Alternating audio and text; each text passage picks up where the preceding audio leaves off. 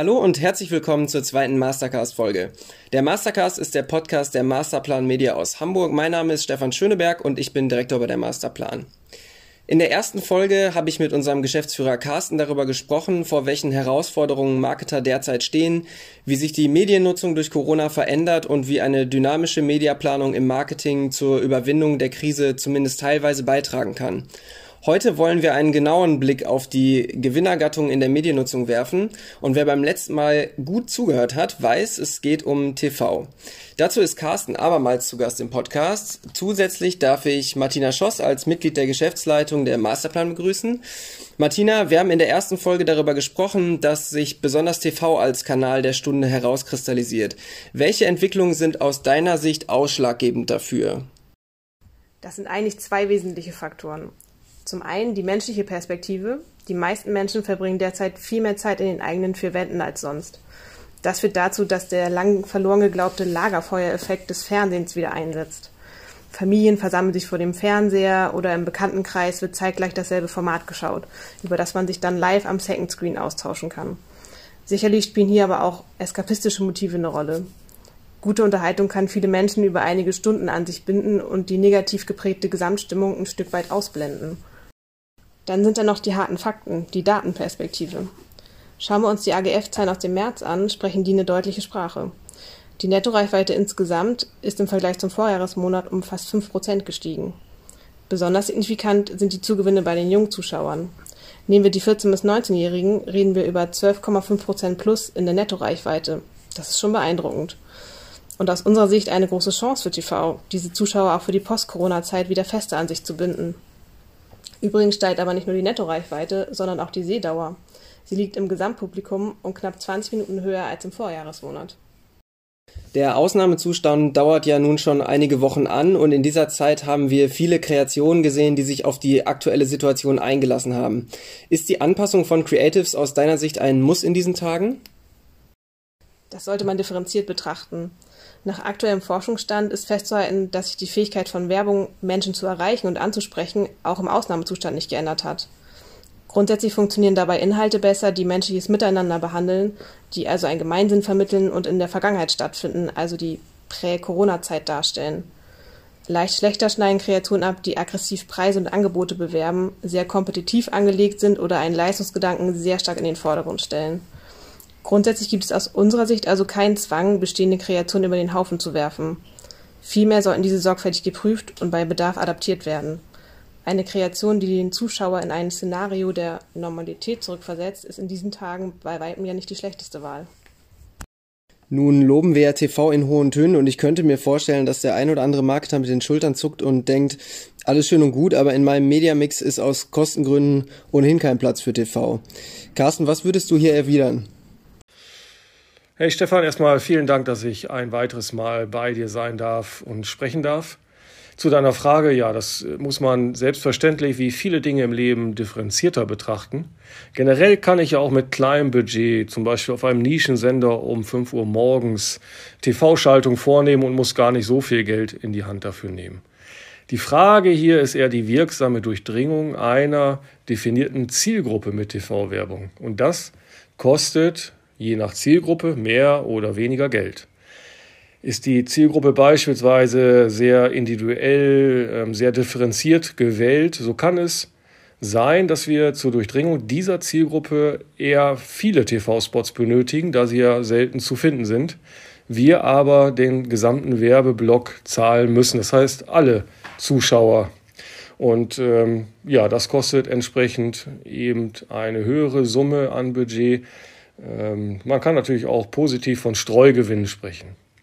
Das Positive in unserer Zeit ist aber auch durch die Digitalisierung ähm, der klassischen Medien, speziell in unserer Frage ähm, von TV, haben wir weitere und mehr Möglichkeiten, auch mit kleineren Budgets bestimmte kleinere, sehr selektive Zielgruppen mit TV-Werbung zu erreichen.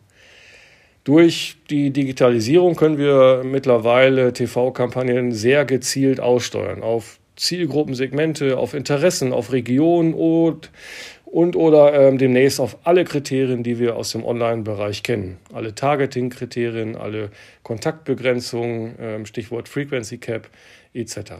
Durch dieses Targeting dann, äh, muss ich eben nicht diese Streugewinne, die ich eben genannt hatte, äh, mitbezahlen, ähm, sondern kann sehr gezielt die Kampagne aussteuern und äh, dadurch werde ich sehr viel effizienter und kann die wirksame Kontaktdosis in der definierten Zielgruppe auch effizienter und schneller ähm, erreichen.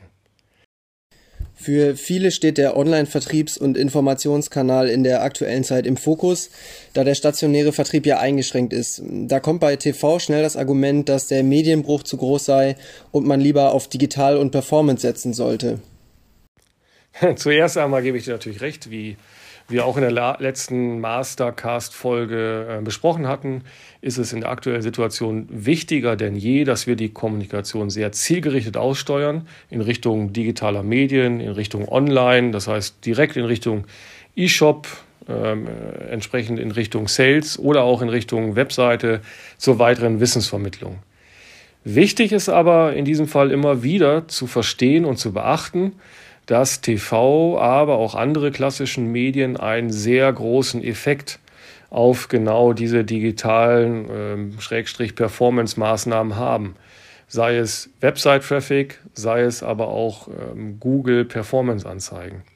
Das haben wir unter anderem mit unserem Kunden Multipolster in der Vergangenheit auch analysiert. Da sahen wir deutliche Traffic-Zuwächse in Zeiten der TV-Schaltung. Also das haben wir minutengenau äh, uns angeschaut und da sieht man den starken Impact, den die klassischen Medien auf digitale Kanäle haben. Aber auch selbstverständlich profitieren andere Maßnahmen im Digitalbereich, im Performance-Bereich von klassischen Maßnahmen. Auch Google profitiert von TV-Schaltung als Beispiel. Die Frage dahinter ist ja, warum sollte eine bestimmte Zielgruppe bestimmte Keywords, Marken und Produkte denn gerade jetzt suchen? Das heißt, irgendwo muss ja ein Trigger hergekommen sein, damit es zu dieser Masse an Suchanfragen kommt. Aber nicht nur im Sinne von Suchanfragen. Äh, Im Fall von Google kann TV bzw. können die klassischen Medien deutliche Uplifts generieren. Auch im Bereich der Performance sieht man Uplifts bei den Performance-Maßnahmen. Das kann man sich so erklären. Ähm, auch das ist relativ einleuchtend, dass Leute ja eher bekannte und vertrauenswürdige Marken und Produkte klicken und kaufen als unbekannte. Das heißt, die aktivierende Kraft der klassischen Medien hat einen deutlichen Impact auf die Performance-Maßnahmen, die letztendlich die ausgewiesenen Gewinner dieser Kampagne sind. Schlussendlich, und das ist das Wichtigste, ähm, und das ist aber auch die Königsdisziplin für alle, liegt der goldene Gral sozusagen in der Vernetzung der Kanäle. Das muss sichergestellt werden und das in der aktuellen Zeit ist wichtiger denn je. In dem Kontext fallen immer unendlich viele Buzzwords wie holistisch, ganzheitlich, 360 Grad. Diese Synchronisierung aller Mediaaktivitäten klingt manchmal fast ein bisschen märchenhaft. Funktioniert das wirklich in der Praxis? Ja, also wenn wir was können, dann natürlich das, mit vielen Buzzwords um uns werfen. Nein. Ähm, meine Antwort darauf ist, viele reden davon, einige tun es bereits. Ähm, und daher kann ich natürlich aus unserer und meiner Sicht hier ein klares Ja geben was nicht ehrlicherweise nicht selbstverständlich ist, denn hierzu muss man auch als Agentur entsprechende Strukturen und Mitarbeiter haben, die speziell ähm, nicht in Silos gefangen sind. Und da kann ich für die Masterplan sagen, da sind wir sehr gut strukturiert und aufgestellt.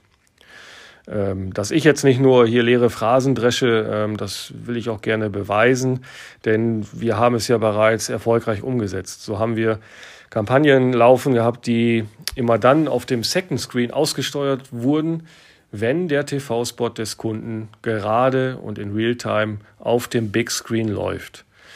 Ähm, letztendlich dieser Second Screen ermöglicht es uns, mit der Aufmerksamkeit des TVs zu arbeiten, diese Aufmerksamkeit und Aktivierung zu überführen und dann eben auf das Second Screen, auf die digitalen Devices worüber ich dann zur Kundenwebsite in den E-Shop kommen kann, ohne den Medienbruch.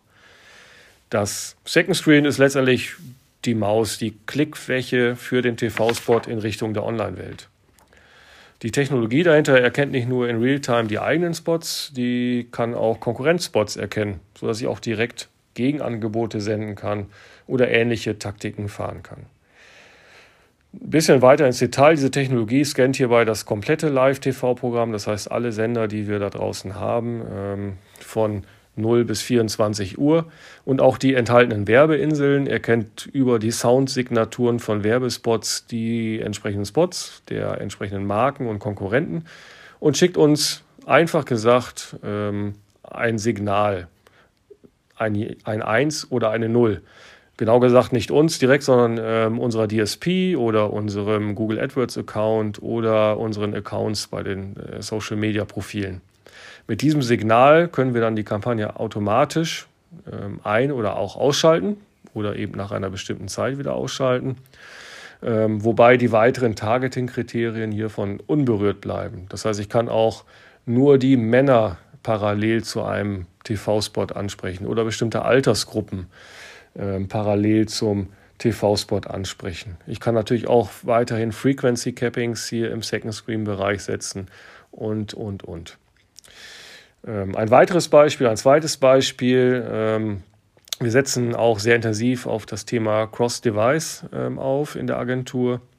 Und da nutzen wir die äh, Entwicklung der großen TV-Häuser, die es uns ermöglichen, ganze Remarketing-Strecken, ganze digitale Customer Journeys abzubilden, inklusive des klassischen TV-Spots. Das heißt, ich kann Seher meines klassischen TV-Spots mit digitaler Werbung wieder ansprechen und sie somit in die Online-Welt holen. Sei es über einen Folgekontakt auf den klassischen TV-Kontakt mit einem Smart-TV-Kontakt oder auch äh, mit einem Folgekontakt äh, Cross-Device auf dem Desktop oder Mobile. Dazu stehen entsprechende Daten der Häuser zur Verfügung, die erkennen, welcher TV-Screen in welchem Haushalt zusammen mit welchem Mobile Device ähm, untergebracht ist. Ähm, Standardthemen brauche ich als Ergänzung hier gar nicht erst zu erwähnen. Die äh, beraten und umsetzen wir auch um äh, mit diversen Kunden. Das heißt Synchronisierung von Website-Inhalten äh, bei klassischen TV-Kampagnen. Ähm, dass sozusagen auf der Website auch das steht, was die TV-Kampagne kommuniziert. Oder die einfache, in Anführungsstrichen einfache Synchronisierung aller Mediaschaltungen ähm, im Gesamtmediaplan, im Gesamtmix. Ich glaube, darüber müssen wir aber heute auch nicht intensiv sprechen. Das ist ein, äh, ein Standard, der von allen Agenturen umgesetzt werden sollte. Dann erstmal vielen Dank für den Überblick. Vielleicht kannst du uns abschließend nochmal zusammenfassen, was es aus deiner Erfahrung braucht, um TV, ob auf dem Second Screen oder mit eigenen Spots, erfolgreich in Kampagnen einzubinden? Zwei elementare Dinge sind aus meiner Sicht sehr, sehr wichtig. Das erste ist das Thema Denken. Wir müssen, um diese Taktik und Strategien gewinnbringend umsetzen zu können, siloübergreifend denken.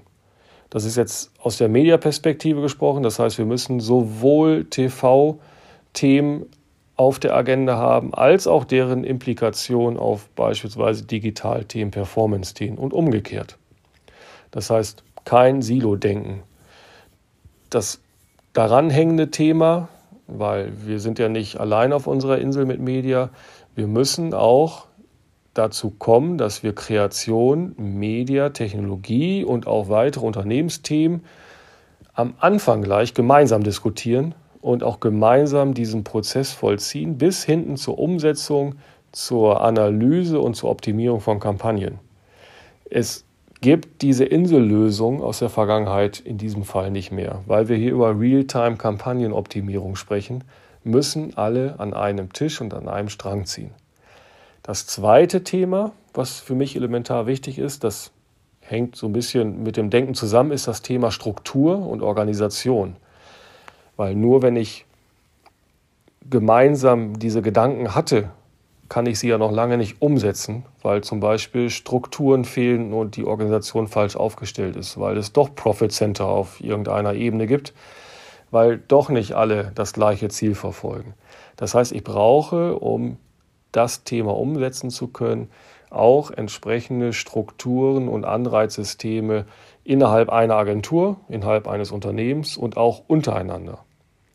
Dann habe ich noch ein paar Plattitüden, die aber sehr, sehr wichtig ist, um solche neuen Themen in der hochdynamisch komplexen Welt da draußen anzugehen. Das ist zum einen alte Trampelpfade verlassen, ganz wichtig, weil es gibt keinen vorgezeichneten Weg für diese neuen Themen, was auch einhergeht mit Mut haben, einfach mal Dinge anpacken und machen.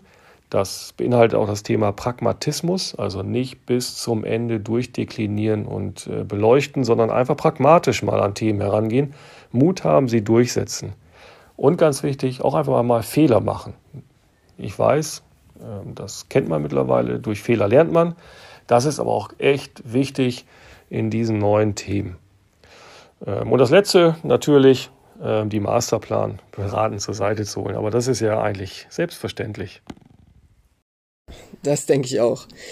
Lieber Carsten, liebe Martina, vielen Dank für eure Beiträge in der zweiten Mastercast-Folge. Wer sich für das Thema synchronisierte Werbung auf dem Second Screen interessiert, findet auf unserer Website unter masterplan-media.de einen Blogpost mit weiterführenden Informationen und einem Anwendungsbeispiel inklusive Ergebnissen. Ansonsten bleibt mir nur noch zu sagen, vielen Dank fürs Zuhören und bis zur nächsten Mastercast-Folge. Bleiben Sie und bleibt gesund.